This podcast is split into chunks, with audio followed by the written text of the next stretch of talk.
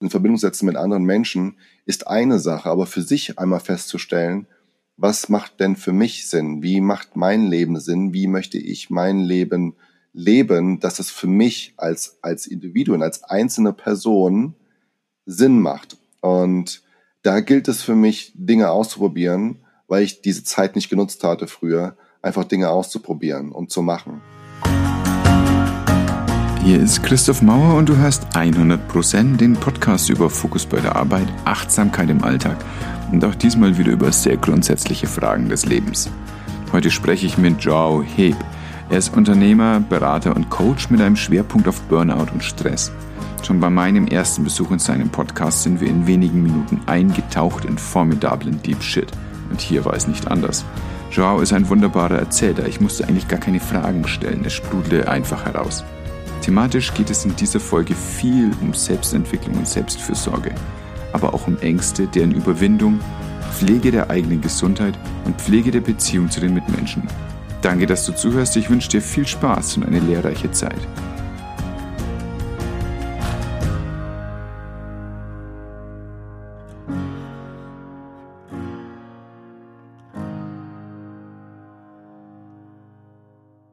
Ganz herzlich willkommen, lieber Joao. Ich freue mich, mit dir zu sprechen und ich habe einen ganzen Haufen Fragen und ich bin so gespannt, was du antworten wirst. Herzlich willkommen bei 100 Prozent. Lieber Christoph, vielen lieben Dank für die Einladung. Ich freue mich auch riesig, vor allen Dingen, weil wir, wenn wir anfangen zu reden, äh, es sein kann, dass wir ganz tief eintauchen. Und es ist wie, wie in einem Meer, ne? ganz tief. Es ist äh, dunkel, aber wir bringen Licht ins Dunkel. Von daher freue ich mich auf dieses Gespräch. Ja, das war, du sprichst da zwei Situationen an, die wirklich total spannend waren und ich wusste gar noch nicht, ob ich darüber reden will, aber jetzt möchte ich. Also ich verweise als erstes auf deinen Podcast und wir sind da wirklich in einen ganz geschmeidigen Deep Dive gegangen in dieses Grenzgebiet zwischen, möchte ich sagen, Wissenschaft und Spiritualität. Es war super interessant und dann hatten wir davon ausgehend noch äh, ein, ein Treffen online und es war eine ganz große Ehre für mich, dass ich mit Mentis von dir einen Workshop machen durfte. Und es ging auch wieder in genau diesem Bereich. Wo ist denn Sachen, die wir erfassen können mit den Händen, mit den Augen und äh, was entzieht sich dem und was müssen wir denn dann für Kriterien anlegen und wo führt uns das hin? Was macht das mit uns als Mensch? Es war sensationell interessant, für mich auch. Ja. Definitiv. Also äh, auch danke dafür, dass du da gewesen bist. Es war so eine Bereicherung und ähm, ich kann sagen, dass, dass, dass du die Dinge auf den Punkt bringst, vor allen Dingen die unerklärlichen.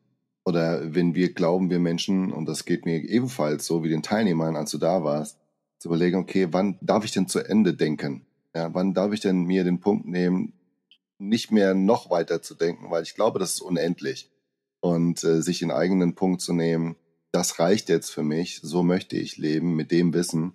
Und das hast du sagenhaft uns äh, gezeigt, auch, auch mit den Übungen. Und ähm, ja, vielen lieben Dank auch dafür. Ja, Dankeschön, Dankeschön. Lass uns gleich zu einer Frage kommen, die mich wirklich bewegt, wenn ich mir anschaue, was du alles machst. Ich darf es mal kurz skizzieren. Du bist ja ein Coach, so kenne ich dich eigentlich als bist unter anderem Coach, aber so habe ich dich kennengelernt auf der On the Stage als nicht ganz sensiblen Beobachter und jemand, der ganz kluge Fragen zum richtigen Zeitpunkt stellt. Aber äh, wenn man so ein bisschen nachliest, was du so machst, du bist Unternehmer. Du hast JH International oder GH International. Du hast eine Stiftung. Du hast dich vor Jahren begonnen, mit Persönlichkeitsentwicklung auseinanderzusetzen, einfach auch für dich. Was ist denn das für eine Delle, die du ins Universum hauen möchtest? Was ist dein Warum? Was bewegt dich?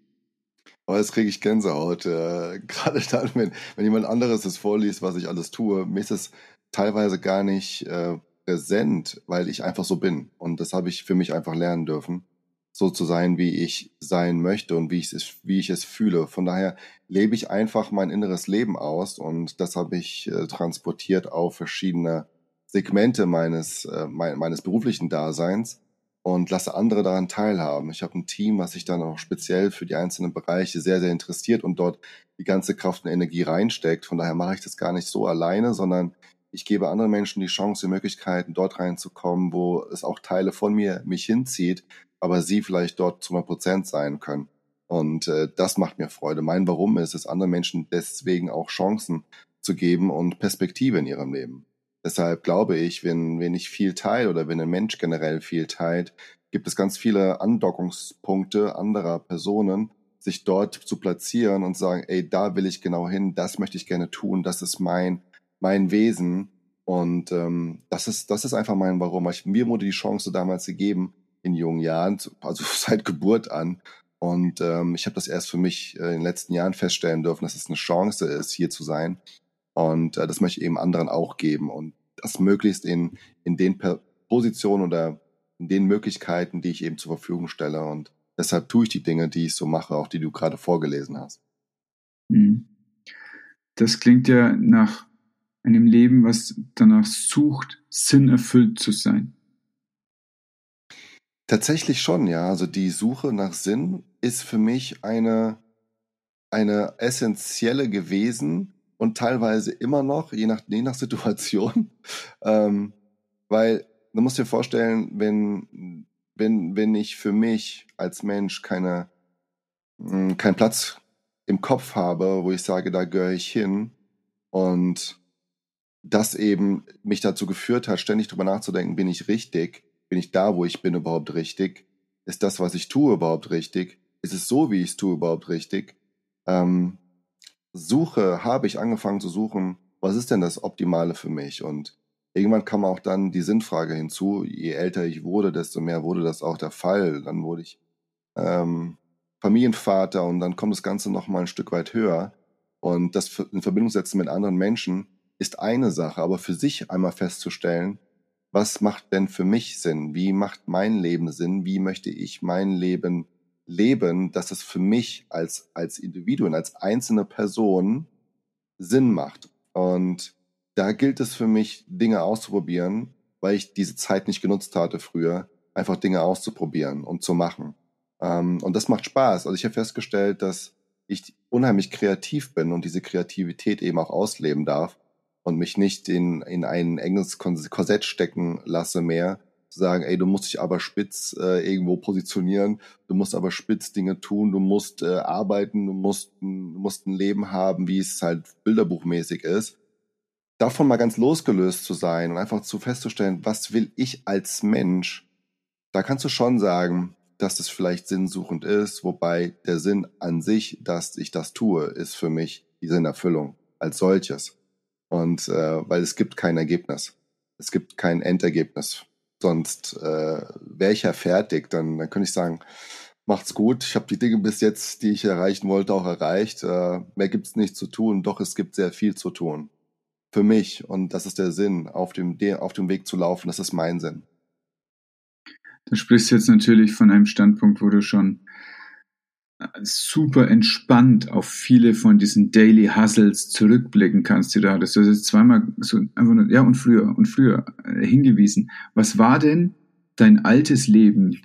Kannst du da uns einmal gerade zoomend mit hineinnehmen? Was muss ich mir denn vorstellen, wie Joao war, bevor er so Fragen an sich gestellt hat, bevor er darüber nachgedacht hat, ist das wirklich alles? Und was war das dann, was, wo es plopp gemacht hat, dass du das ist, und es kann eben nicht alles sein, sondern jetzt geht's richtig los. Hm. Ja, schön, dass du fragst. Das ist auch eine ganz tolle Frage. Und ich glaube, das ist eine Frage, die für jeden wichtig ist, um anzufangen, sich zu reflektieren. Und darum geht es. Ich habe viel zu spät angefangen, darüber nachzudenken, warum ich denn ähm, mich gegen etwas lehne, dagegen lehne, ähm, etwas nicht zu tun und habe mir nicht die Gedanken gemacht, da reinzugehen, zu sagen, okay, warum nehme ich mir nicht das wirklich, was ich denke, was ich fühle und habe dann eben früher alles gemacht, was andere gesagt haben, was ich tun soll. Und der Grund dafür, das kann ich jetzt reflektierend sagen, und damals hatte ich es wahrscheinlich auch so gespürt, also wahrscheinlich schon, ne, ich hatte das Gefühl, mir hatte ich Angst einfach. Angst, nicht dazuzugehören, Angst, ähm, Menschen zu enttäuschen, Angst, Menschen gerade in meinem nahen Umfeld zu enttäuschen, aber auch Arbeitgeber zu enttäuschen, Kollegen zu enttäuschen, Menschen generell zu enttäuschen mit meinem persönlichen Sein. Deshalb habe ich alles daran gesetzt, ähm, der Mensch zu sein, den andere von mir erwarteten. Zumindest glaubte ich, dass ich der Mensch sein sollte, den sie erwarteten. Und ähm, das hat mich eben runtergezogen und mein Leben sah dann dementsprechend aus, dass ich einfach, einfach gar nicht mehr gedacht habe, sondern einfach nur gemacht habe. Und mir auch keine Gedanken drum gemacht habe, was möchte ich eigentlich noch weiter in meinem Leben? Ja. Als Kind hat man, hatte ich so Träume, äh, wie, also ich wollte mal Müllabfuhrmann werden, ja, weil ich das cool fand, dass die hinten draufstehen. ja, aber es wurde dann natürlich auch ein bisschen anders. Ich wollte dann, ähm, ich, ich bin sehr feinfühlig und äh, kann, kann Verspannungen und auch Schmerzen von Menschen an, in ihrem Körper fühlen und habe auch Menschen dann angefangen halt eben zu massieren, halt aus, aus Jux und Dollerei. Und dann habe ich mir überlegt, okay, wie wäre es denn eigentlich, weil da habe ich richtig Bock drauf, Physiotherapeut zu werden. Bin eh Sportler, seit dem sechsten Lebensjahr spiele ich Handball und habe jegliche Sportarten durchgemacht, die es so gibt und dachte mir, das passt doch zu mir. Und aber dann kamen immer wieder Dinge dazwischen, die mir gezeigt haben oder die mir zeigen sollten oder wie auch immer, oder ich mich da hingezogen gefühlt habe, das lieber zu erfüllen, was andere glaubten, was zu mir viel besser passt, als darüber nachzudenken, nee, das ist meins, das ist mein Leben, ich will das so tun. Und ähm, das hat mich eben dazu geführt, nicht der Mensch zu werden damals, den ich, der ich sein wollte oder der ich sein konnte, den ich gefühlt habe. Und so habe ich dann Dinge gemacht, die alle irgendwo äh, auch von sich aus äh, machen wollten, wie zum Beispiel habe ich dann angefangen, Fachabitur zu machen in Elektrotechnik. Äh, äh, totaler Schwachsinn. Äh, voll weit ab, fern von Menschen, hin zur Elektrizität. Gut, wir sind alle in, irgendwo Energie. Das habe ich dann auch verstanden. Aber weil das ein Freund von mir machen wollte und ich eben nicht mehr klar war mit meinen Gedanken, was will ich eigentlich? Also wenn ich das tue, was ich will, ist jeder dagegen, habe ich das Gefühl gehabt. Ja, jeder sagt, nee, das passt nicht. Und wenn ich die Dinge tue, die andere machen, geht's mir halt nicht gut, aber ich tue wenigstens das, damit andere mir nicht sagen, dass ich was Falsches mache. Und äh, aber ich wurde dann immer wieder, also wurde mehr und mehr unzufriedener mit mir selbst, mit meinem Leben und dachte mir, okay, so ist die Welt. So ist es für mich, so, so, so ist das Leben für mich, so sind die Schritte, die ich gehen darf im Leben für mich. Und der Schmerz gehört dazu. Und so habe ich mich auch langsam daran gewöhnt, dass der Schmerz Teil des Ganzen ist. Und ja, dann habe ich aufgehört zu träumen. Und das ist halt etwas, was der Tod ist generell. Und ich tue das bewusst so. Be äh, Teile sterben, sind in mir gestorben dabei. Und als ich noch klein war, war ich ein fröhlicher, auf, aufgeschlossener junger Mann, der strahlend durch die Gegend gerannt ist. Äh, das war dann so, ich sag mal, zwischen, zwischen 13 und, und 26 nicht so. Ja. Das war ganz im Gegenteil. Gesteuert vom Außen, Angst habend, etwas falsch zu tun und dafür die Konsequenzen tragen zu müssen. Und ähm, dann habe ich lieber das getan, was andere machen wollten. Und dann kam irgendwann der Punkt mit 21, als ich einen Burnout hatte, weil ich eben zu viel gehasselt habe, zu viel gegrindet habe, zu viel gearbeitet habe.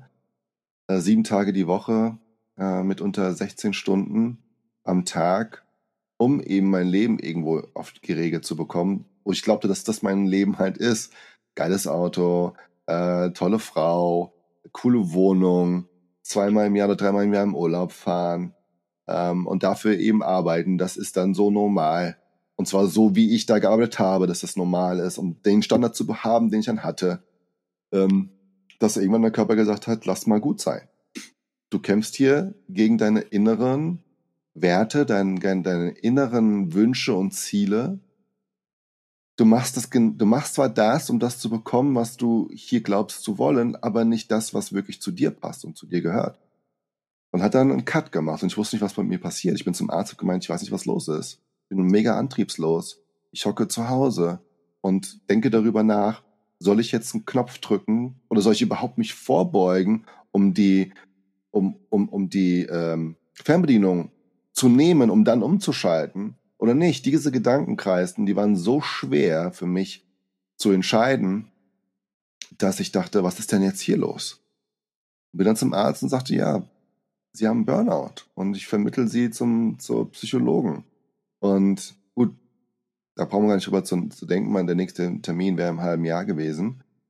Und sie hatte mich dann medikamentös eingestellt zu dem Punkt. Und das war auch dann für mich so eine Zeit, wo ich einfach so leer war, wie eine, wie eine, wie, wie so eine, ich sag mal, so eine, so eine Cola-Flasche, aber ohne Gas drin. Einfach läppig, es schmeckt nicht, es ist einfach so ein Gefühl von Pelz im Mund, wenn du das trinkst. Einfach ekelhaft und vor allen Dingen nicht vom Kühlschrank, sondern einfach 24 Grad Wohnung. So habe ich mich einfach gefühlt. Und es war nicht schlecht, es war aber auch nicht gut. Ja, wenn du Durst hast, trinkst du alles, sag ich mal. Ja. Und dann kam der Punkt, wo ich mich eben anvertraut habe, meinen Freunden und einem speziellen Freund, der auch heute mein Trauzeuge ist. Und ich seiner und auch Patenonkel seiner Kinder sein darf, sagte zu mir, Joan, was willst du eigentlich in deinem Leben? Ich sagte, ich habe keine Ahnung. All das, was ich möchte, dafür brauchst du Abitur, dafür brauchst du einen richtigen Schulabschluss und so weiter und so fort. Und er sagte, ja, dann mach doch. wie soll ich das machen? Ich habe keine Ahnung davon. Ich habe Angst, zur Schule zu gehen. Ich habe Angst, wieder zu lernen. Ich kann nicht lernen. Ich habe nie gelernt zu lernen, weil ich mich versteckt habe in den Dingen, die ich halt gut kannte, wie Sport. Ja, da war für mich alles andere uninteressant. Und dachte, pass auf, ich, ich melde mich jetzt da an mit für dich und wir gehen gemeinsam dorthin und besprechen das mit dem, mit dem Schulleiter. Gesagt, getan. Zwei Tage später waren wir bei der Schule und saßen dann dort und der Schulleiter meinte, ja, die Schule hat schon begonnen, aber sind Sie sich denn bewusst, dass Sie das wollen? Und er hat kaum ausgesprochen, also er hat wirklich den Satz nicht ausgesprochen, hat der Freund neben mir gesagt, ja, er will. Und das war, der, war einer der changing moments meines Lebens, in den jungen Jahren etwas zu tun und mehr darüber nachzudenken, was ich will. Natürlich hat es dann einen Prozess, war das dann weiter. Ne? Ich habe dann angefangen, bin dann zur Schule gegangen. Ein Jahr musste ich schon machen, weil ich eine Ausbildung schon vorher gemacht hatte. Dann muss man nur ein Jahr Fachabitur machen habe dann mein Abitur nachgeholt und hatte es auch bekommen und war da mega stolz. Und dann kam Schritt für Schritt alles drauf, weil ich habe angefangen dann einfach zu entscheiden, Dinge für mich zu entscheiden. Ich tue es einfach. Dann kam ein Anruf von einer Zeitarbeitsfirma und ich war dann im nächsten Job drin. Und dann war ich dort Telefonist gewesen und war dann so gut drin, weil mir das Spaß gemacht hat. Die haben mir die Freiheit gelassen. Es war ein schwedisches Unternehmen, das mir die Möglichkeit gegeben hat, ich selbst zu sein. Und das hat mir gut getan, nicht etwas vorgeben zu müssen, sondern einfach so zu sein, wie ich wollte. Und die haben mir die Chance gegeben, so zu sein, wie ich einfach bin. Und das hat dann dazu geführt, dass ich dort aufgegangen bin und habe dann äh, durfte dann im, auf der grünen Wiese Vertriebsteam mitgestalten und aufbauen, bin in den Vertrieb gekommen, wurde dort auch einer der, aber der beste Vertriebler dann auch in, in dem Bereich.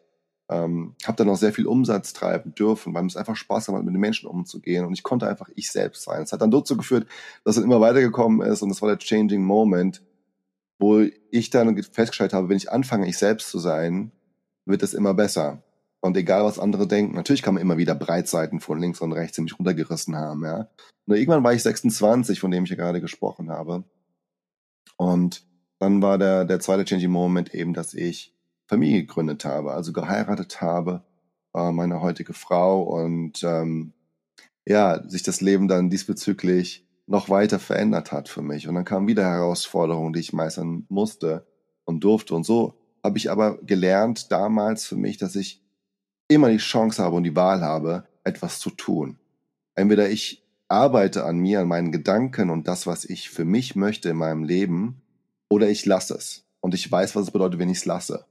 Also ist es vielleicht auch ein Weg hin, weg zu, ja, weg von.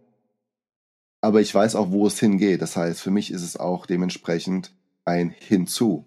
Weil ich weiß, wenn ich entscheide, dass es funktioniert. Und ähm, dementsprechend ist es jetzt so, dass ich in dem Bereich dann auch gegangen bin für mich, Persönlichkeitsentwicklung, erstmal für mich alleine. Was bedeutet es für mich Persönlichkeitsentwicklung? Wo darf ich die Zwiebelschalen von mir entfernen um an den Kern zu kommen, der, der mal da war und der immer noch da ist, um der Mensch zu sein, der ich ganz früher war, als kleiner Junge in Brasilien, der frei war, der wusste, wo er hingehört, der wusste, was er durfte, der wusste, was er kann. Und äh, da bin ich heute. Und heute unterstütze ich genau die Menschen, das zu erkennen, die einzelnen Zwiebelschalen abzunehmen, auch die, die ver, vergilbten, auch die dunklen Stellen, auch die schimmligen Stellen rauszuschneiden und festzustellen, ey, diese Zwiebel an sich, pure Vitamin C, mehr Vitamin C als, als eine Zitrone, es darf einfach geschaut werden, was da drin ist. Und ja, deswegen, äh, das ist so der, meine Lebensstory als, als kurzer Einblick. Ähm, die einzelnen Schritte natürlich, ne, also mal richtig einen Arschkick bekommen, definitiv noch mehr als zuvor. Weil du darfst dir vorstellen, je mehr du an dir arbeitest, desto mehr wird dir klar und je mehr je klarer du wirst, desto weiter kommst und je weiter du kommst, desto mehr kommen auch Menschen oder Dinge auf dich zu, die du vorher nicht wusstest.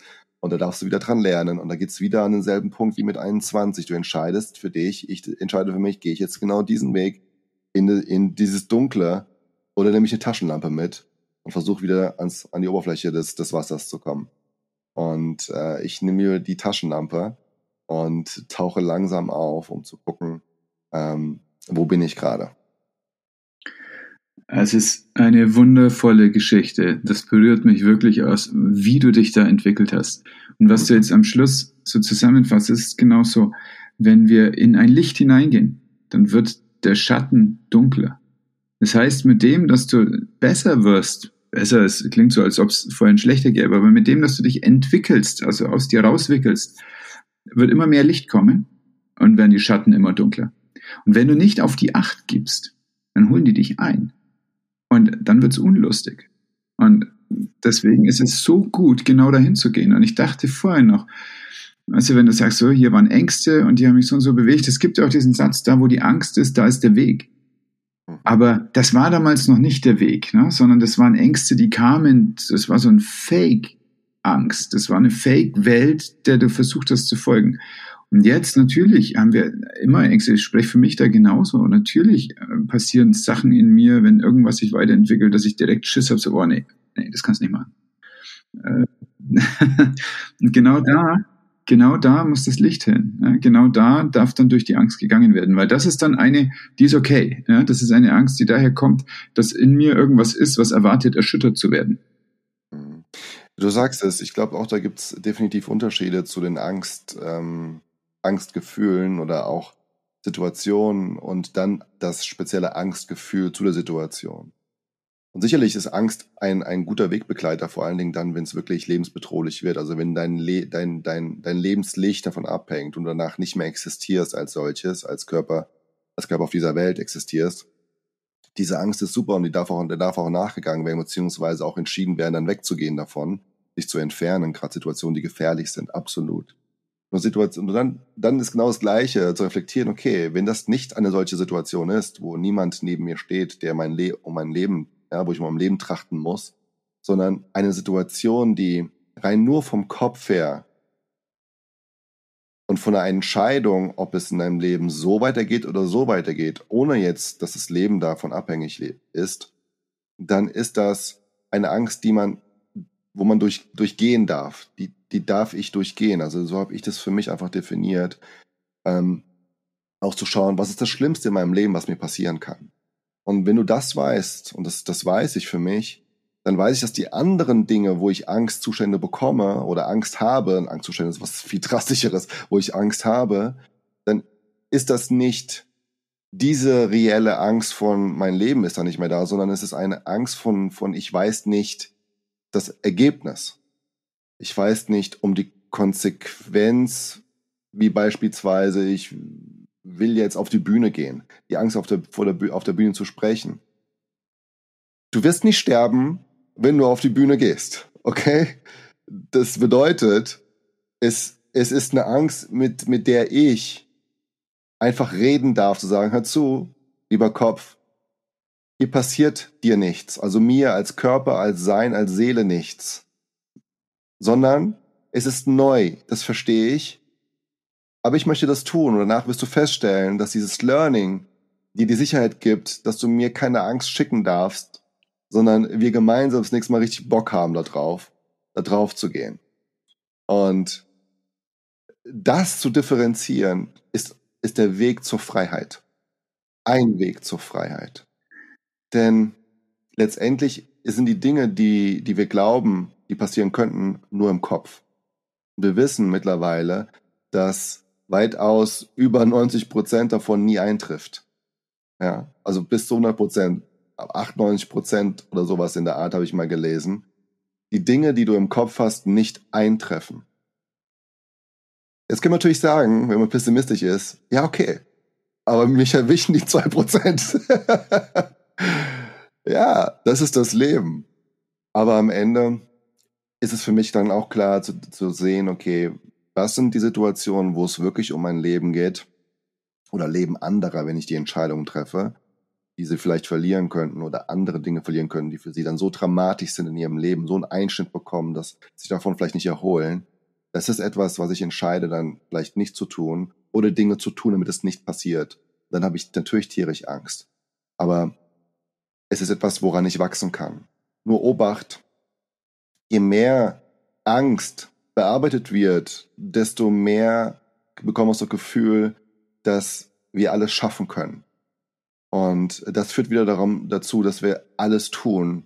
Und das führt wieder dazu, dass wir irgendwann, dass der Körper irgendwann sagt, es ist jetzt genug. Du kannst nicht alles tun, sondern jetzt ist wieder die Zeit, wo ich ausruhen darfst. Und dann kriegst du vielleicht einen Schlag im Kopf oder du kriegst ähm, Zeichen anders, andersrum von, von dem Körper einfach, dass du es verstehst, dass du jetzt Pause machen darfst. Weil wir gewöhnen uns dran. Ich habe mich echt gewöhnt daran, Schmerzen auszuhalten. Und für mich ist mein Schmerzpegel relativ hoch. Also ich kann sehr, sehr, sehr viel Schmerz aushalten, was nicht unbedingt gut ist. Weil ich dann relativ spät feststelle, dass es genug ist. Und das meine ich dann damit. Ähm, zu sagen, okay, da in dem Schmerz liegt die Lösung, ja, zu schauen, okay, ist es dann auch wirklich relevant, da durchzugehen? Also ist das Ergebnis das, was du haben möchtest am Ende? Wenn ja, tu es. Wenn nicht, überleg dir, okay, dann gibt's halt einen Sidewalk. Schau dir an, was es noch möglich für Möglichkeiten gibt, mit dem, was du schon kannst und weißt, zu tun, um ans Ziel zu kommen. Ja, du musst Dinge nicht alleine machen. Du kannst andere Menschen fragen. Das heißt, du musst nicht durch den Schmerz gehen, Dinge zu erlernen, die dann sowieso nur einmal notwendig sind, sondern hol dir jemanden, der das kann und lass ihn oder sie das machen, um dann weiterzukommen. Oder ist es etwa dein Ego vielleicht, was dir sagt, du möchtest das erreichen? Ja? Dann ist dieser Schmerz halt doppelt unnötig. Im Englischen haben wir eine Unterscheidung zwischen Angst und Fear. Und das ist im Deutschen gar nicht so. Und Fear ist etwas, das ich fürchte. Also als altes Wort gibt es das schon, ne? das ist das Fürchten. Aber wird nicht mehr so oft verwendet, sondern eigentlich sind wir eher bekannt für unsere German Angst. Das ist ja ein Terminus technicus und beschreibt, wie wir auf die Welt gucken. Ja, das ist bemerkenswert. Das heißt, wenn wir hier in unserer Gesellschaft aufwachsen, dann ist es so, dass wir ganz viel Ängstlichkeit haben, ganz viel Absicherungsbedürfnis haben. Was ist der Unterschied zu der Furcht? Die Furcht bedeutet, da kann ich was machen. Hm. Natürlich fürchte ich das, aber ich kann was machen. Und ich weiß, dass es keinen Spaß macht, aber ich kann was machen. Und damit kommst du aus diesem Freeze raus dass du mhm. einfach gelähmt bist vor dem, was da vor dir sich aufbaut und kommst hin in so ein Vorwärtsgehen. Und das mag schon sein, dass das so ein, also diese Pioneering Mindset ist, was äh, halt in der Erschließung des Westens dann rauskam, dass einfach die Menschen, die da vor 200 Jahren mit dem Planwagen durch die Steppe gefahren sind, bei allem, was sie falsch gemacht haben, wurscht, was sie richtig gemacht haben, aber die Idee ist, wenn da was ist, was blöd ist, ich komme da durch. Also sie lassen nur eine Furcht zu, aber keine Angst, die sie lähmen würde. Mhm. Und das ist genau diese Differenzierung, die du auch gerade beschreibst. Und ich halte die für ganz substanziell, sich wirklich zu überlegen, ist es eine Angst, die hier ist, dann hat die keine Basis. Oder ist es eine Furcht, dann kann ich aber auch was machen. Ja, schön. Also toll, das auch der, also aus dieser Perspektive zu sehen. Also Worte machen so viel mit uns. Ja. Und äh, das ist, das ist echt spannend. Ähm, vor allen Dingen, ich habe letztens einen Stream äh, gehört, eines meiner, meiner Business-Mentoren. Und der sagte das Wort Verantwortung. Und wir suchen immer nach dieser Antwort auf eine Entscheidung und möchten aber nicht die Verantwortung dafür übernehmen. Nur da steckt halt die Antwort drin, die du brauchst, wenn du Verantwortung übernimmst für die Dinge, die du tust. Und das gehört eben auch dazu, wenn du Dinge machst, ähm, trotz allem machst, trotz, trotz der Angst oder der Furcht, die du hast, übernimmst du die Verantwortung für dich. Und das ist der, meistens der Grund, warum Menschen eben keine Entscheidung treffen und dann eher die Angst als, als Blockade nehmen und sagen, nee, nee, das, das kann ich nicht, das will ich nicht, das mache ich nicht. Und wenn sie aber wüssten, dass dahinter die Lösung ist, also die Antwort auf ihre Fragen, wie, wie kann ich ein besseres Leben führen? Wie bekomme ich einen besseren Job? Wie bekomme ich eine tolle Beziehung? Die Verantwortung für sein eigenes Handeln zu nehmen, Und dadurch die, die Antwort zu bekommen, nämlich dann die Situation als solches zu gewinnen, eine tolle Beziehung dann zu führen, einen anderen Job zu bekommen, dann glaube ich, sind wir auf, auf gemeinschaftlich gesehen auf, ein, auf einem sehr, sehr wertvollen Weg. Aber dafür gilt es eben re recht reflektiert zu sein und seinen, seinen Ängsten auch ähm, anzuerkennen und damit auch umzugehen. Und in der heutigen Gesellschaft ist es halt eher so, dass wir eher keine Angst zeigen oder keine Furcht zeigen, äh, weil das schnell als, als zu schwach gilt. Und gerade in der jetzigen Situation ist natürlich sehr, sehr, sehr schnell sichtbar, wer Furcht und wer Angst hat, auch gerade im Business-Kontext. Und das ist natürlich auch sehr viel Unsicherheit für Unternehmen und dementsprechend führt das noch zu mehr Angst bei den Menschen. Und ich glaube, wenn wir uns zusammentun und darüber einfach sprechen, dass wir Menschen Angst haben dürfen und auch, und auch Furcht haben dürfen, werden wir feststellen, dass darin die Antwort liegt, wenn wir das teilen, wir wieder in die Kraft kommen, jeder Einzelne, und sich nicht verstecken darf und sonst wir damit einen Rahmen kreieren, in dem jeder sich öffnen darf und jeder das teilen darf, was ihn bedrückt. Und ähm, ja, ich bin gespannt, äh, die nächsten Monate und, und, Wochen vor allen Dingen. Wir haben ja diese, dieses, diesen Monat, ich weiß nicht, wann es ausgestrahlt wird, auf jeden Fall September nehmen wir das ganze Jahr auf, werden wir wieder Entscheidungen treffen oder getroffen haben, wir alle gemeinsam, die zu etwas führen, was vielleicht Angst und Furcht hat oder halt eben Glück und, und Möglichkeiten aufzeigt. Und da sind wir in der Verantwortung, eben Dinge zu tun und als allererstes bei uns anzufangen. Ja, und dabei eben auch zu gucken. Du sprichst jetzt von der Wahl und sie wird wirklich sehr, sehr spannend werden dieses Jahr.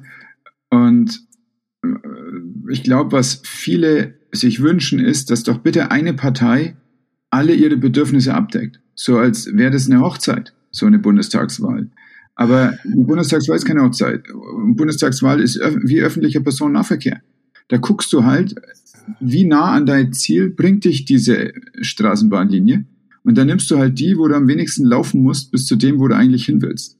Ja. Aber du nimmst halt einfach die Bahn, die jetzt kommt als nächstes. Also du musst irgendwie so ein bisschen mit umgehen. Ja. Das ist schön, das ist sehr schön beschrieben. Ja, und äh, ich denke, dass wir viel erleben an Projektionen, dass Menschen sich wünschen, dass doch bitte irgendwas genau für sie passt. Auch Kinder äh, bekommen Projektionen übergeschüttet. Und je älter die Eltern werden, umso eher ist es so, dass sie nur ein Kind haben und dann ist es so, dass bekommen die unter Umständen äh, die Projektionen von beiden Eltern drauf und dann müssen die nicht nur Manager, sondern auch Prima-Ballerina werden oder sowas und äh, vergessen ganz, dass vielleicht ein Töpferin werden möchte. Also, also ganz, ganz interessante Mechanismen, die im Kopf kommen, immer dann, wenn wir meinen, dass es nur einen Weg gibt, der jetzt genau der richtige ist. Mhm. Ist ganz ja. schwierig, manchmal das liebevoll zu betrachten. Ja, absolut. Und äh, was du auch schön gesagt hast mit der Hochzeit, ja, dass, dass wir glauben, dass da eine Sache gilt, auch bei der Planung einer Hochzeit gibt es sehr, sehr viel Diskussion darüber. Und ähm, wenn man das richtig betrachtet, verliert eigentlich bei einer Hochzeit jeder. Also beide Parteien, ja, äh, weil die Vorstellung, wie, wie eine Hochzeit auszusehen hat, doch unterschiedlicher nicht sein kann. Und angefangen mit, welche Farbe hat denn die Einladungskarte? Äh, schreibt man die eher selbst oder druckt man die? Ähm, macht man die digital? Ja? oder wie gestaltet man irgendwie Location? Welche Blumen? Wie soll es aussehen? Welches Gesteck soll der Mann tragen? Zu welcher Farbe passt zum Kleid? Also, aber ich glaube, es geht um das Gefühl und nicht um die Handlung an sich. Und wenn ich dabei ein gutes Gefühl habe, strahle ich auch dieses gute Gefühl aus und gibt Sicherheit anderen Menschen gegenüber. Und die Handlungen an sich dahinter, die sind, die sind insoweit wichtig, als dass wir gemeinsam ein gemeinsames Ziel verfolgen. Und das ist halt etwas, was, ähm, was das das Schwierige ist, ein gemeinsames Ziel zu definieren, auf der gemeinsamen Reise des Lebens zu sein und für sich einen Punkt zu finden, wo möchte ich mit dem anderen Menschen hin, egal was, ob es jetzt eine Beziehung ist, ob es Freundschaft ist, ob es Partnerschaft ist im Business, völlig egal. Sobald du den, denselben End, Endziel hast, geht es einfach nur darum, wie du sagtest, äh, denselben Bus zu erwischen im selben zu sitzen, zur selben Fahrtrichtung zu sitzen, denselben Sitz zu nutzen und nebendran zu haben. Je, je enger man, je enger es, man es schafft, mit den Menschen zusammenzusitzen, desto mehr Sicherheit gibt einem das, auch ans Ziel zu kommen mit dieser Person, mit diesem Partner, mit diesem Menschen oder, wenn du es auch übergeordnet sehen möchtest, mit deinem eigenen Gedanken, mit deinem eigenen Ich. Und darum geht es, sich wieder so zusammenzufügen. Und da sind wir wieder bei dem Punkt am Anfang, ähm, als ich dann feststellte, dass eben Teile von mir außerhalb sind, mich wieder zu vervollständigen, so dass ich ganz bin und bei mir sitze und in meinem Bus sitze, in dieselben Fahrtrichtung in meinen Teilen sitze und weiß, dass alle Teile wissen, wohin es geht. Und das gilt für alles im Leben. Wenn du dir einig bist, da sind wir wieder beim Wort, einig, eine Person, eins zu sein. Und das jetzt im Größeren zu sehen mit, mit Bundesrepublik Deutschland oder wenn du die Welt siehst, wenn wir uns einig sind, dann können wir gemeinsam ganz, ganz viel erreichen und an unser Ziel kommen, an, jeder, an einem jedes Ziels. Du sagst das jetzt ähm, so, dass es sowohl für das partnerschaftliche gilt, als auch für die große Gesellschaft, auch für die kleine Gruppe. Was bewirkt denn deine Sicht auf die Welt, deine Sicht auf deine Mitmenschen bei den Menschen, mit denen du arbeitest? Es ist ein Blick nach innen. Die Sicht, die ich habe, ist ein Blick nach innen und gleichzeitig nach außen, denn es ist das Gleiche. Unser, unsere Sicht, die Sicht, die ich habe auf mich, ist gleichzeitig die Sicht auf die Welt. Und das ist das Spannende dabei. Je mehr du schlecht über dich denkst, desto schlechter denkst du über die Welt. Ja, true. Ja. Weil du das Schlechte siehst auf einmal. Du gehst in Resonanz mit dem, was in der Welt schlecht ist, und das andere nimmst du nicht mehr wahr. Exakt. Und so verstärkt sie. Absolut, der Fokus. Wenn du einen Fokus bei dir hast, dass du nicht, dass du kein guter Mensch bist, weil und du dich jeden Tag judgst, wirst du auch draußen nur noch judgen. Du wirst draußen noch Dinge sehen, die schlecht sind für dich und für andere Menschen.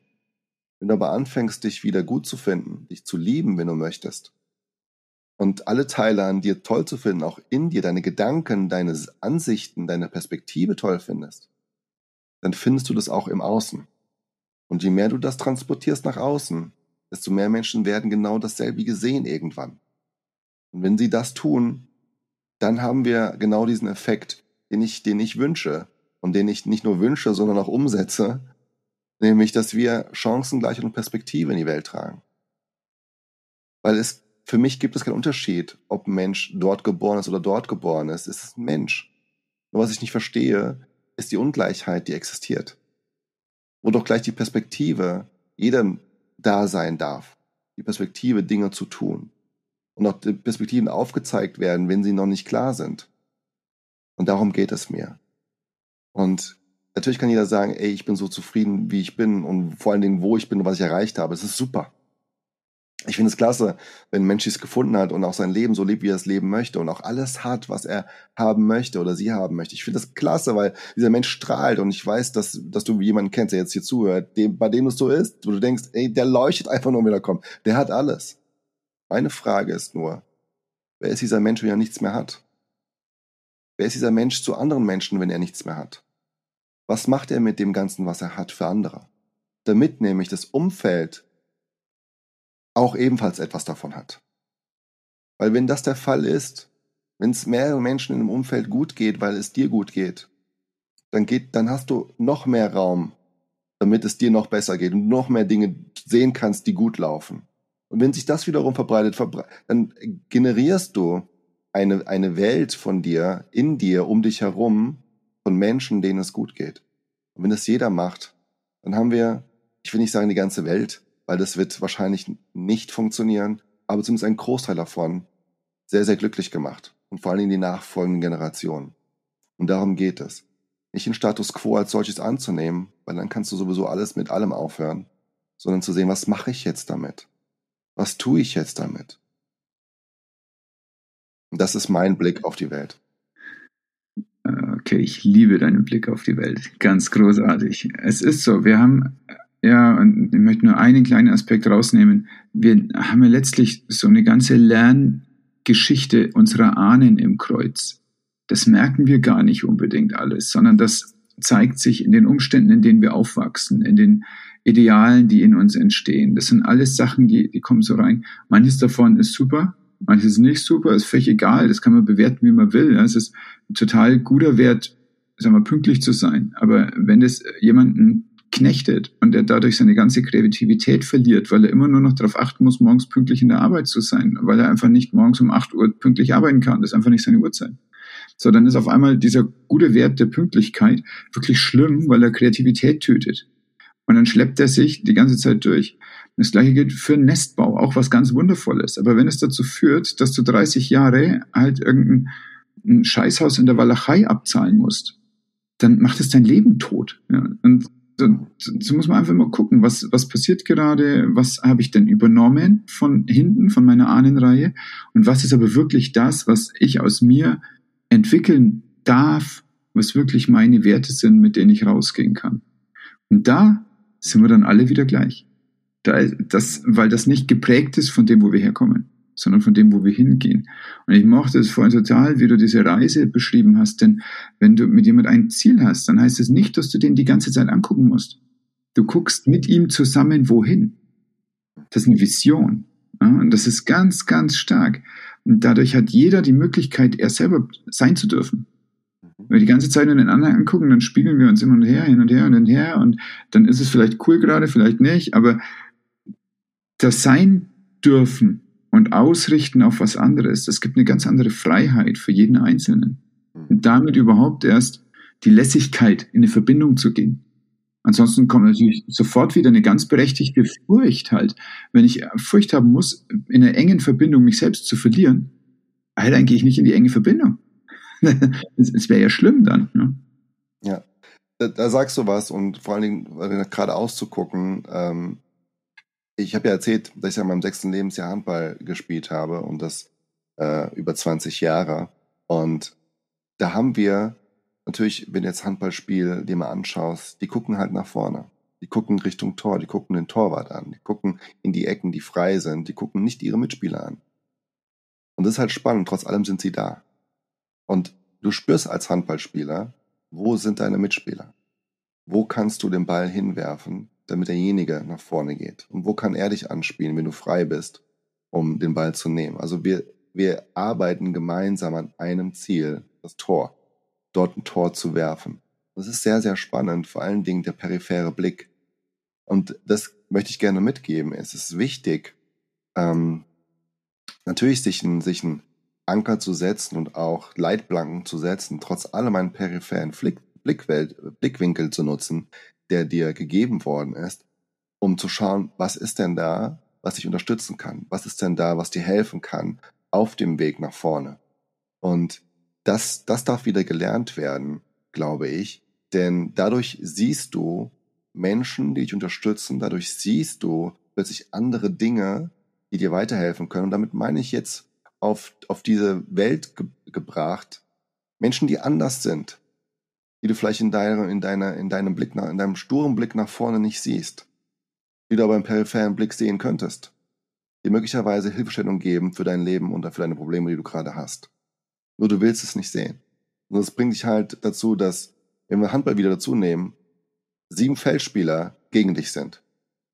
Wenn du, die an, wenn du deinen Mitspieler nicht nutzt. Und das kann sehr, sehr gefährlich werden und schmerzhaft werden. Vor allen Dingen, weil Handball ein Voll Vollkörperkontaktsport ist, kann es sehr wehtun.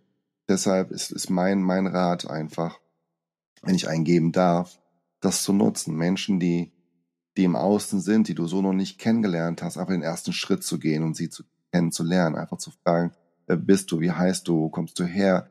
Ähm, ich bin der und der und mach jenes und äh, cool, was du machst. Lass uns was gemeinsam machen. Und so sind wir, um da den Bogen wieder zu schließen, auch zusammengekommen bei einer Veranstaltung in dem der erste Schritt getan worden ist und dann gefragt worden ist, wollen wir einen Podcast zusammen machen?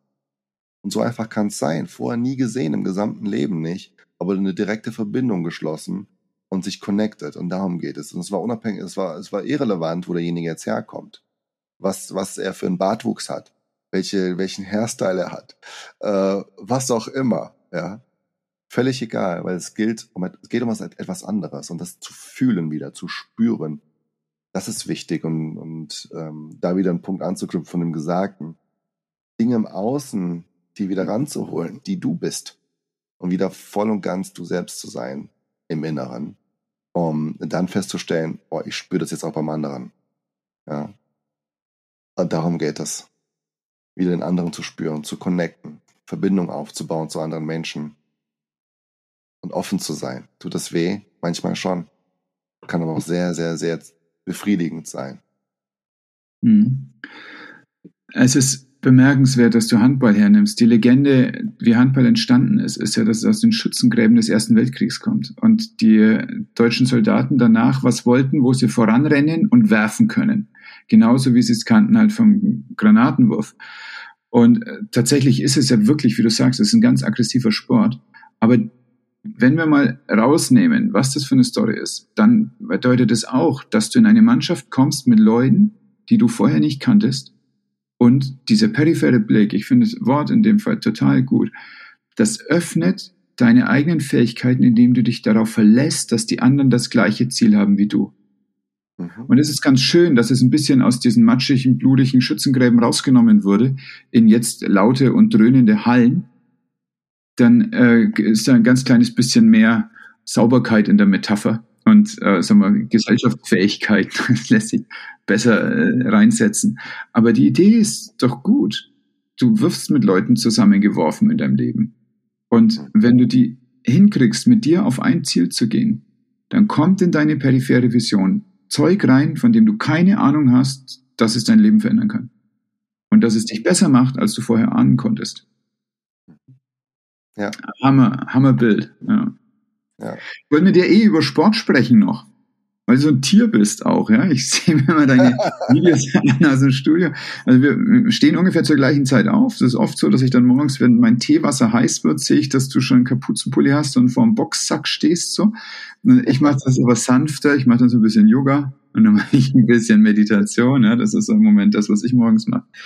Aber ähm, warum denn diese Bewegung? Warum denn dieser körperliche Ausdruck? was macht das mit dir? Wir haben die ganze Zeit jetzt über Gedanken gesprochen.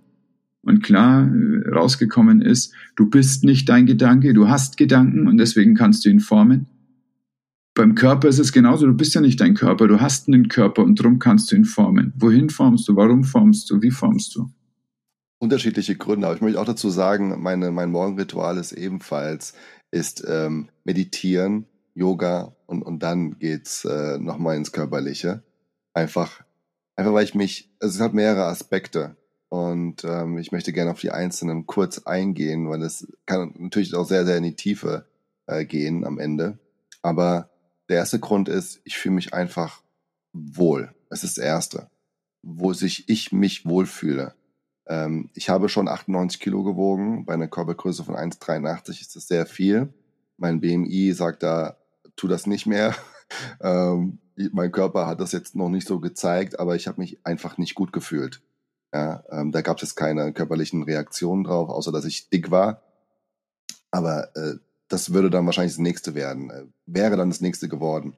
Aber zum Glück war es noch nicht so weit. Also ich einfach wohlfühlen. Ja. Ich komme von relativ schlank, dadurch, dass ich auch noch getanzt habe, Lateinformation, kam ich mal von 72 ähm, das, das war dann vielleicht zu wenig, äh, wobei, ja, das war komplett, das war ja null Fett. Ich hatte irgendwie zehn Prozent Fett oder sowas, ja. Ähm, war, war halt da zu dem Zeitpunkt so. Also einfach der erste Punkt ist, mich wohlfühlen, deshalb tue ich das. Zweitens, ähm, um mich zu fokussieren. Das hatten wir auch gerade Gedanken, aber dass ich etwas tue, ohne, weil ich bin sehr ein kreativer Mensch, ohne dass ich mich verliere in meinen Gedanken, sondern einen Gedanken habe in dem Moment und mich auf diesen fokussiere weil mir das gut tut, mal eine Pause zu haben oder meinem, meinem Gehirn gut tut, eine Pause zu haben von den ganzen Gedankenprozessen, die ich während des Tages habe. Und ich mich dann so einnorden kann in den Tag. Und des Weiteren ist es körperliche Betätigung, dass ich eben die, ich sag mal, die Nacht oder die Gedanken zuvor, die mich vielleicht geplagt haben oder die zu stark waren oder die vielleicht nicht verarbeitet worden sind oder aber auch um, um alte Muster, die immer noch hochkommen oder Dinge, die hochkommen, äh, abzuschütteln, abzu, ja, abzuschütteln, kannst du so sagen, ja, und dadurch körperlich. Das heißt, ähm, etwas zu tun, dass, dass jede, jedes Molekül in, in, meinem, in meinem Körper, jede Faser in meinem Körper eben sich genau, das genau weiß, jetzt öffne ich mich, jede Pore sich öffnet und diese alten Gedanken, diese Glaubenssätze, diese limitierenden Glaubenssätze sich auflösen. Deshalb auch das.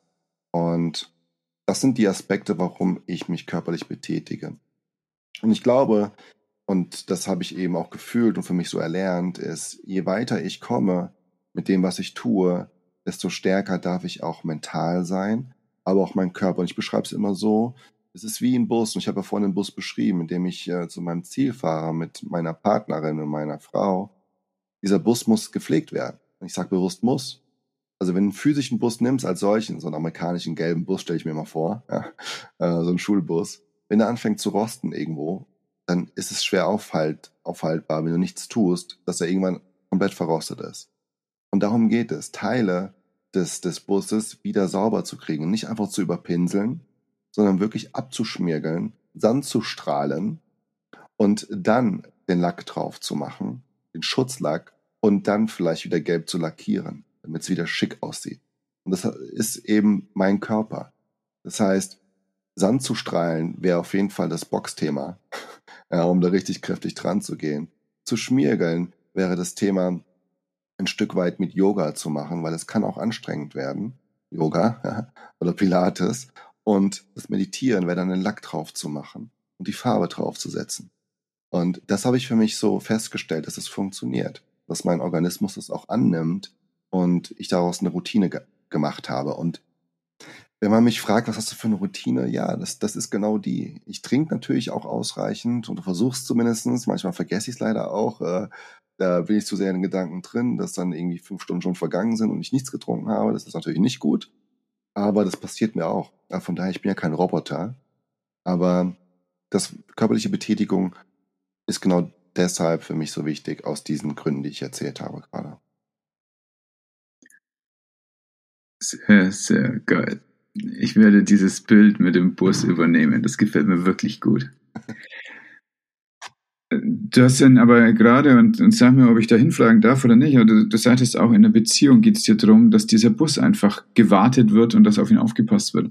Habt ihr denn so äh, Rituale oder Routinen, mit denen ihr eure Beziehung so maintaint, dass das funktioniert? Ja, absolut. Zum einen ist es so, dass wir Medita Meditation und Yoga zusammen machen. Es passiert nicht jeden Tag, aber wir haben zumindest genau die Stelle. Wir haben uns auch alles gekauft, was dazu gehört. Und wir lassen ähm, dort auch äh, YouTube dann laufen. Maddie Morrison, falls es denjenigen interessiert, eine grandiose Yoga-Lehrerin, ähm, die wir dann abspielen lassen. Das machen wir morgens, sobald wir aus dem Bett rausstolpern, auf die Matte drauf und das tun. Ähm, des Weiteren ist es, dass wir uns auch mit, den, mit unseren Kindern zusammensetzen, in einen Kreis setzen und gemeinsam besprechen, wie es jetzt aussieht. Was möchten unsere Kinder gerade und was möchten sie in Zukunft? Ja, dass wir auch ein, ein Future Pace haben, zu schauen, sind wir noch auf dem richtigen Dampfer? Denken wir alle noch ein Stück weit gleich? Sind die Handlungen, die wir ausführen, passend dazu? Und das ist für uns etwas, was uns auch immer wieder Kraft gibt, auch in schwierigen Zeiten, die wir jetzt nicht als Paar haben, sondern wo wir vom Außen Hindernisse vorgesetzt bekommen. Dass wir einfach wissen, okay, wie reagiert jetzt gerade der andere darauf? Was passiert bei demjenigen? Müssen wir jetzt aufpassen? Fängt es gerade an, da irgendwo ein Teil zu rosten? Weil wir sind gesamt der Bus. Ja, jeder hat seinen eigenen Körper als Bus, aber gesamt gesehen als Ziel sitzen wir ebenfalls in einem.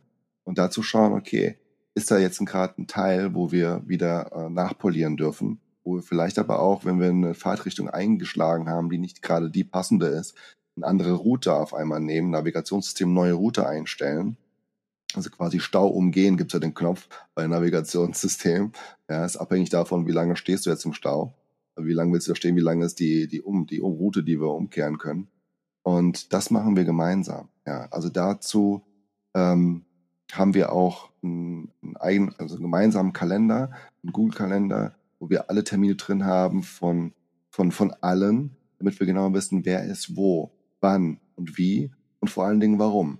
Weil wir festgestellt haben, dass wir Termine nur noch machen, wenn sie relevant sind. Relevant für unser Ziel. Und es ist überhaupt nicht böswillig, sondern wir fokussieren uns und ähm, wollen uns von möglichst wenig Bling Bling ablenken lassen, weil uns das aufhalten kann und auch schon aufgehalten hat in der Vergangenheit und wir einfach daraus gelernt haben, dass wir, wenn wir fokussiert sind, viel schneller vorankommen, als wenn wir links und rechts immer schauen. Viele Leute fürchten das, denn wenn du zu einer Sache Ja sagst, dann sagst du zu ganz vielen Sachen Nein. Und ich glaube, dass das was ist, was viele Ich sehe das Leute hier umgekehrt. Wenn du ja. zu Dingen Nein sagst, sagst du zu ganz vielen Dingen Ja und vor allen Dingen zu einer Sache, die elementar ist. Und das bist du selbst. Und oh ja, das stimmt. In die Richtung geht's auch. Auf jeden ja. Fall. Das macht aber keine Angst, sondern das ist sehr geil als Gefühl. Aber ich meine, dass viele Leute so eine, eine Ängstlichkeit entwickeln, davor sich zu entscheiden, weil das würde bedeuten, dass sie sich gegen andere Sachen entscheiden. Und man möchte eigentlich ganz gern in so einer fluffigen Unverbindlichkeit bleiben. Und so blubbern die Leute dann vor sich hin. Und aber wie du sagst, dann passiert ja nichts. Ja? Dann ist kein Fokus da. Ja, vor allen Dingen ist da das Schöne, dass meistens, und das war ich ja früher auch, äh, dann immer meckern, ja toll, aber was ist denn mit mir? Jetzt passiert das ja gar nicht. Ja, ja klar, du hast ja nicht entschieden. Du hast nicht die Verantwortung genommen. Du hast nicht die Antwort gesetzt, die du haben möchtest, sondern du hast gesagt, ich bleibe in meinem fluffigen, ja, äh, schwimmenden grauen Meer, statt zu sagen, nee, ich will im Blauen schwimmen. Ich will einfach da ins blaue Wasser mit dem coolen Sandstrand, mit dem schönen, warmen, hellen Sandstrand, ganz feinkörnig. Nee, du hast gesagt, ist mir eigentlich egal. So, dann kriegst du das, was andere für toll finden. Und das kann halt ein Kieselstein, Sand sein, äh, Strand sein, ja, den du vielleicht nicht willst. Aber dann nicht meckern. Dann halt nicht meckern, ne? Ja, genau. dann, genau, dann darf man halt nicht meckern. So ist es. Kannst du äh, mir noch gerade skizzieren, was um diese, äh, um dieses Mentorship, was du machst, was um diese Ausbildung Mentees herum passiert. Was machen die? Wo kommen diese Leute her? Was wollen die erreichen? Und äh, was ist das, was du ihnen gibst als Begleitung auf dem Weg? Denn ich war beeindruckt. Es waren so reflektierte Menschen, die ich da getroffen habe und kluge Fragen, präzise Fragen, schnell meine Antwort verarbeitet und weitergedacht. Feine Leute. Wie finden die dich? Ja, danke dir, danke dir. Wie, was, wie sie mich finden? Ja. Das musst du sie fragen, das kann ich hier nicht beantworten. das weiß ich nicht. Dann ähm, anders, was finden sie bei dir? Wie ja, gehst okay. du den Weg mit ihnen? Ähm, ich glaube, sie finden sich selbst bei mir. Aber du bist auch zu einem Mentorship gekommen, das schon relativ weit ist. Bedeutet, äh, da wo du gewesen bist bei diesem Mentorship, geht es darum, dass sie Partner werden. Da geht es nicht einfach nur um, um ein Seminar, sondern es ist eine zwölfmonatige Begleitung, wo wir darüber sprechen, was Partnership bedeutet, wenn wir die jetzt eingehen.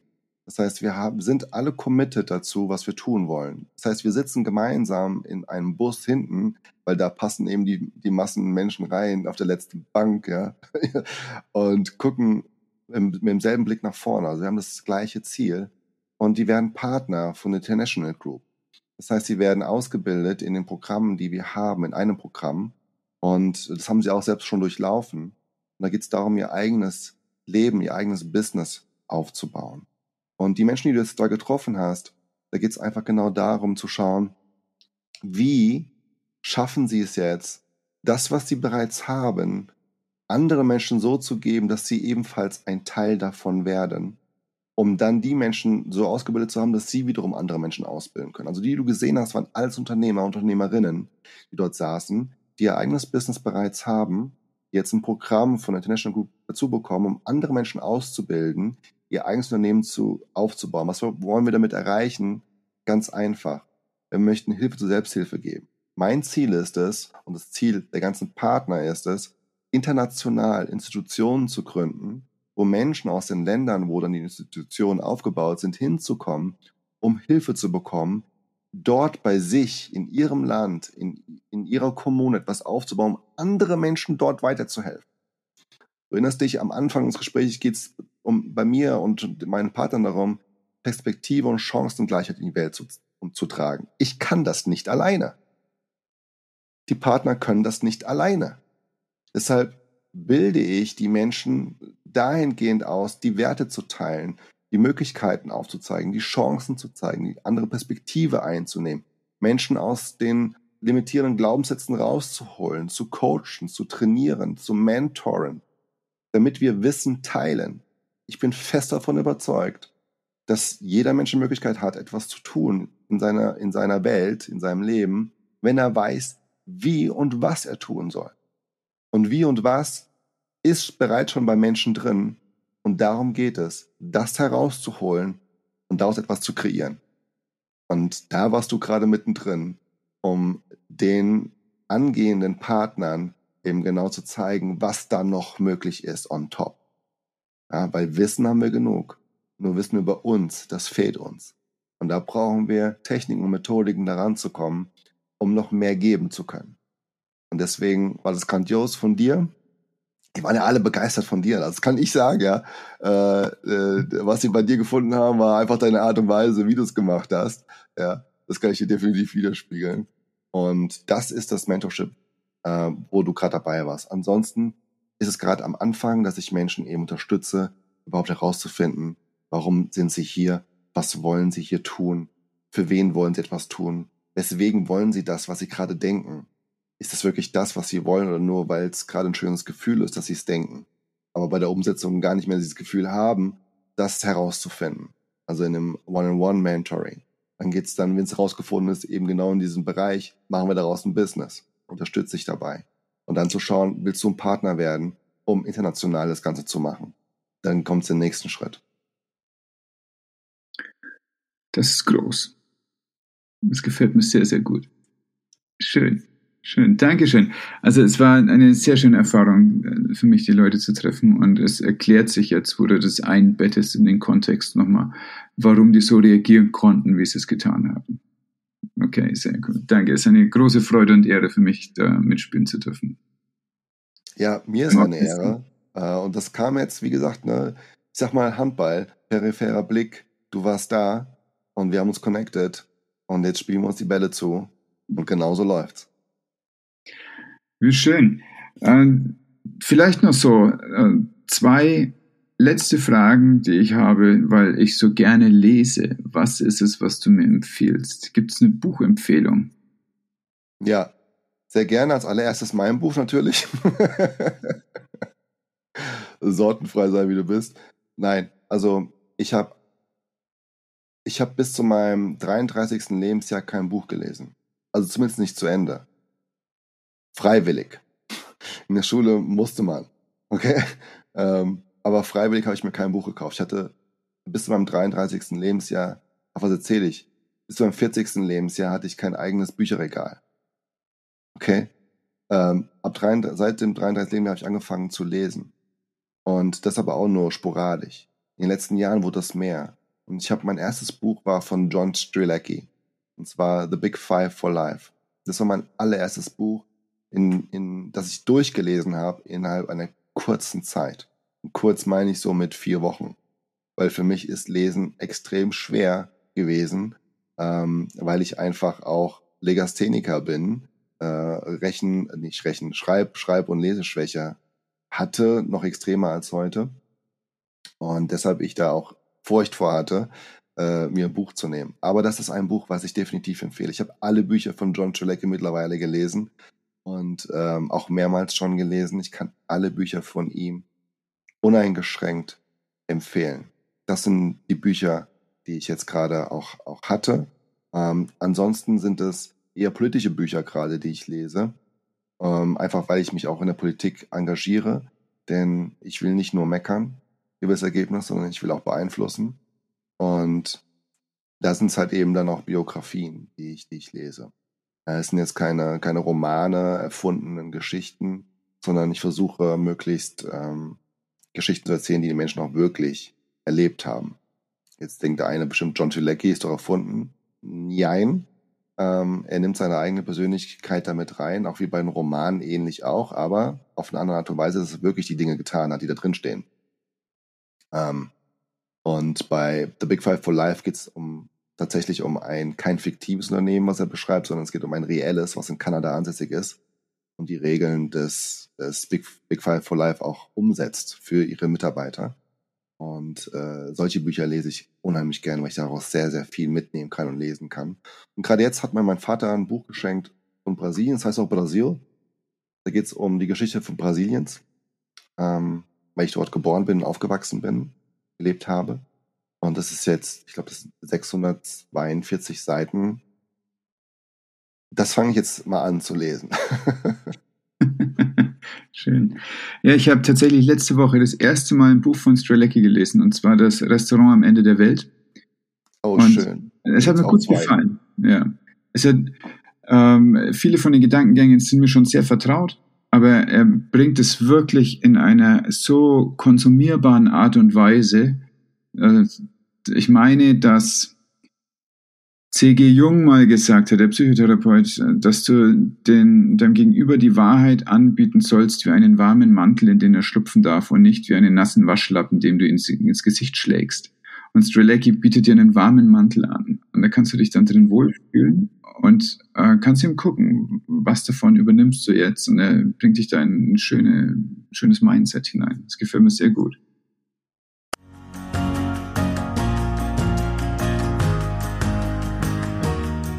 Was ist denn so dein Lieblingskontaktweg für Interessenten an deiner Arbeit? Ein Lieblingskontaktweg ist direkt telefonieren.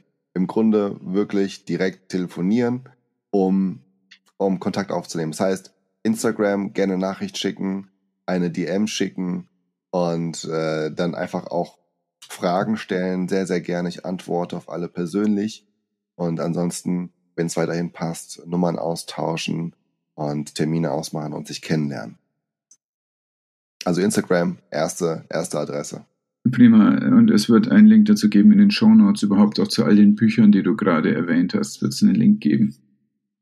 Ich mache das normalerweise so, dass ich den Link über buch7.de mache. Und das ist auch so eine Impact-Firma, die einen Teil ihrer Einnahmen und einen großen Teil einfach dann direkt an soziale Projekte spendet. Und es macht mir jedes Mal ein großes Vergnügen, wenn ich dann tatsächlich auch die Buchempfehlungen dort finde. Und sie haben es tatsächlich auf Lager und dann kommt das so in die Shownotes rein. Dann ist es ein, äh, ein Weitertragen von einer guten Message. Wow, stark. Wir werden gucken, ob es. Sag nochmal das Wort, wie heißt auf Portugiesisch das Wort Brasilien? Brasil. Brasil, also okay. B-R-A-S-I-L. Brasil. Brasil. Dankeschön. Joao, ich danke dir. Das war wieder ein ganz großes Vergnügen, dich zu sehen und mit dir zu sprechen. Ich danke dir für deine Zeit und ich danke dir für deine Einsichten, die du geteilt hast und für deine Story, die du uns mitgegeben hast. Also eine ganz, ganz wundervolle Entwicklung, die du über diese Jahrzehnte gemacht hast und wo du gerade stehst. Und ich bin so gespannt, wo das noch weiter hingehen wird mit dir. Ich danke dir für deine Einladung und für die tollen Fragen und auch für dein Umfeld, für deinen Rahmen, den du mir gegeben hast. Äh, wir haben, wir haben eine Basis gemeinsam, das haben wir feststellen dürfen, die ich sehr, sehr schätze und wertschätze und auch dich schätze als Mensch, was du tust für andere. Und deshalb war es mir eine große Ehre, hier bei dir Gast sein zu dürfen für deine Einladung. Vielen herzlichen Dank. Ich wünsche deiner Community, alle, die zuhören, alles Liebe und alles Gute. Und vor allen Dingen, eins möchte ich noch sagen, sei wie du bist, bleib sortenfrei. Was waren meine drei wichtigsten Take-Home-Messages? Erstens, die Sicht, die ich auf mich habe, ist auch meine Sicht auf die Welt. Zweitens, ich könnte ein wenig mehr Schmerzen beim Training zulassen. Und drittens, der Bus braucht Sandstrahlen, Grundierung und hübschen Lack. In den Show Notes findest du den Instagram-Account von Joe, außerdem sein Podcast und die Links zu allen Büchern, über die wir sprachen. Normalerweise sage ich, teile, bewerte, genieße deinen Tag, pass gut auf dich auf. Diesmal sage ich, such dir zwei Leute aus deinem Umfeld, von denen du glaubst, dass ihnen diese Folge gefallen könnte. Schick ihnen den Link und dann genieß deinen Tag. So, und jetzt abschalten.